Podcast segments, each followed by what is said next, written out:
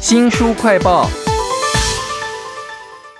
一个长期都在制毒啊、赚取暴利的一个地区，如果你要跟他讲说，哎，你不要做毒了。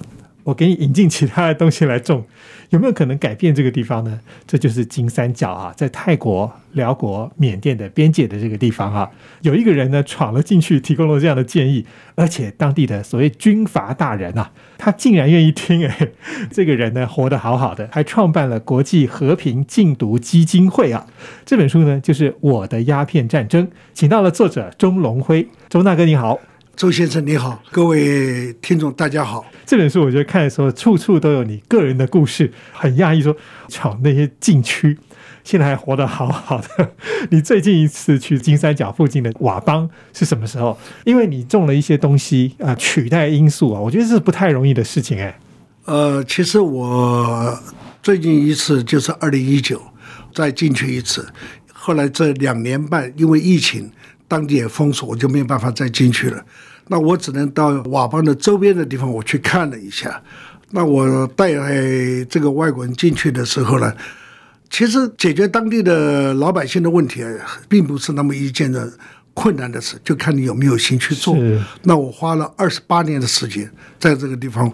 坦白讲，我们做到了。那你们到底种了什么东西，有可能可以取代罂粟花的？其实并不是我们种了什么东西。我发觉在当地，他们有老祖宗留下来的古树茶，就是我们称的普洱茶的原生种，其实就在佤邦，蛮多的哈。那云南社科院有一个教授叫史军超博士，在二零零九年的时候就带了团队到我们佤族的地方来做过考察。它的古树茶的呃占地的面积不输给云南六大茶山，所以我就发觉到这个茶叶一棵茶树可以养一家人的时候，我觉得这是他们老天爷给了他们。是，但是这个茶的经济价值没有办法取代罂粟花，变成四号白粉的时候，它的经济价值是很大的。但是我跟当地的军阀呢，叫包有祥啊，我们称他主席了。那我给他建议的时候，他只微微的笑了一声，这一笑让我打了一身冷战啊！啊，他就说我已经是够疯的人了啊，还来一个神经病？是要做这件事，你只能回答我一句话，我就佩服你了。他说你能养活我六十二万老百姓吗？我讲实话，我说我没有办法，但是我只能做一件事，我为了表现我的诚意，我可以把台湾所有的财产我卖掉。我把我的钱全部捐给你的老百姓。哇，这是钟龙辉钟大哥哈，在金三角所做的一些很大胆的事情。其实这本书《我的鸦片战争：金三角禁毒之路》非常的生动活泼，因为看得出来你的个性哈。你讲到好多事情都是不该做的，你也闯了进去。那你一开始去的时候是一个贸易商嘛，而且你说在当地先看到的是一种月饼。哦，那是回想起来，民国八十一年。那时候我是天母市治会的第九届的会长，我们有个送炭到台北的活动。那一年我是跟了警察广播电台的林晨，还有中视的汤建敏，在泰国的北部叫咩塞这个这个小镇呢，过一个桥就是缅甸控制的地方。在桥上我看到一幕，一个小女孩她在卖月饼。那天刚好是八月十五，她卖的那一摊月饼啊，怎么用双狮地球牌在包装的？那时候我还不知道，我就问她这一个月饼多少钱？她说用云南话讲叫十马，就是十块钱的意思，很便宜啊。我说有这么便宜的？那时候的泰铢是我们台币的一比二，是我们的二十块。呃，我就说那我就买几个好了。我说这个这个 太奇怪了。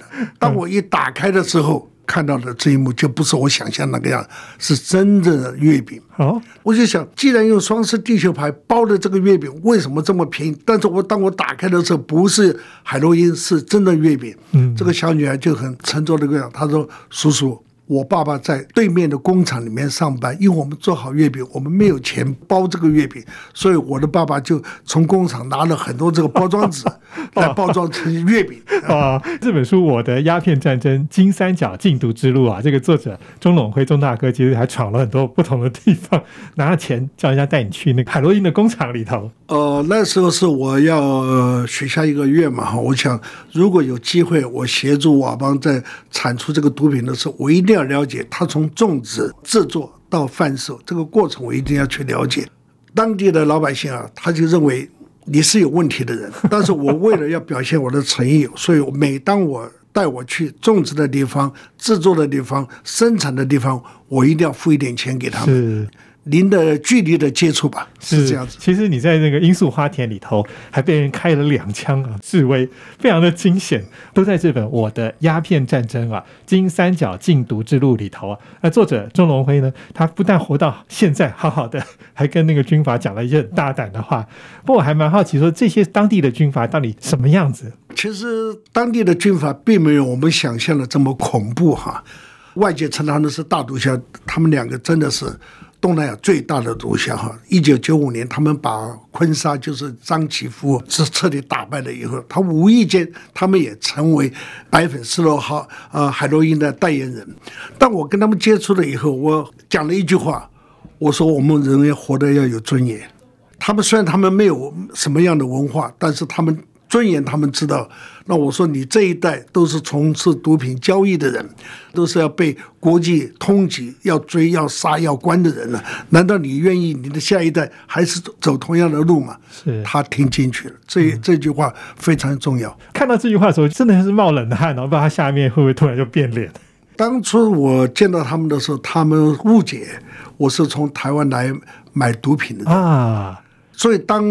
接待我的时候也很好的一个礼遇，但是到我最后讲这一句话的时候，他们都傻了，一桌的人都不讲话了。这本书叫做《我的鸦片战争》啊，金三角禁毒之路，绝对不是你在那种电视新闻上看到那种很严肃的事情，而且你的禁毒的方法也很特别啊，是去发掘他们原本的另外的其他的农业经济嘛。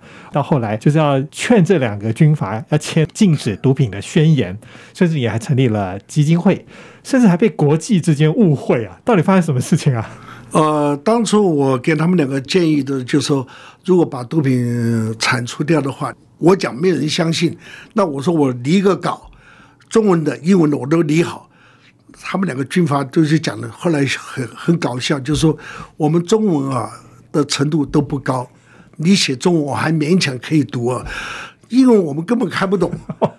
你把我们卖了，我们都不知道。那我就说，两位将军大人啊，愿不愿意就照我的方式去做？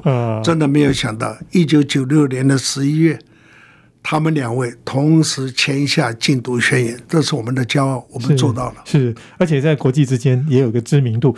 我觉得蛮神奇的，是这件事情全部都是你一个人的心念，甚至你把你的房子也卖掉了。听说你还损失了很多事情。我就想到过去国父孙中山啊，他为了要革命啊，一定要牺牲、要奉献、要放弃你的所有，你才能专注。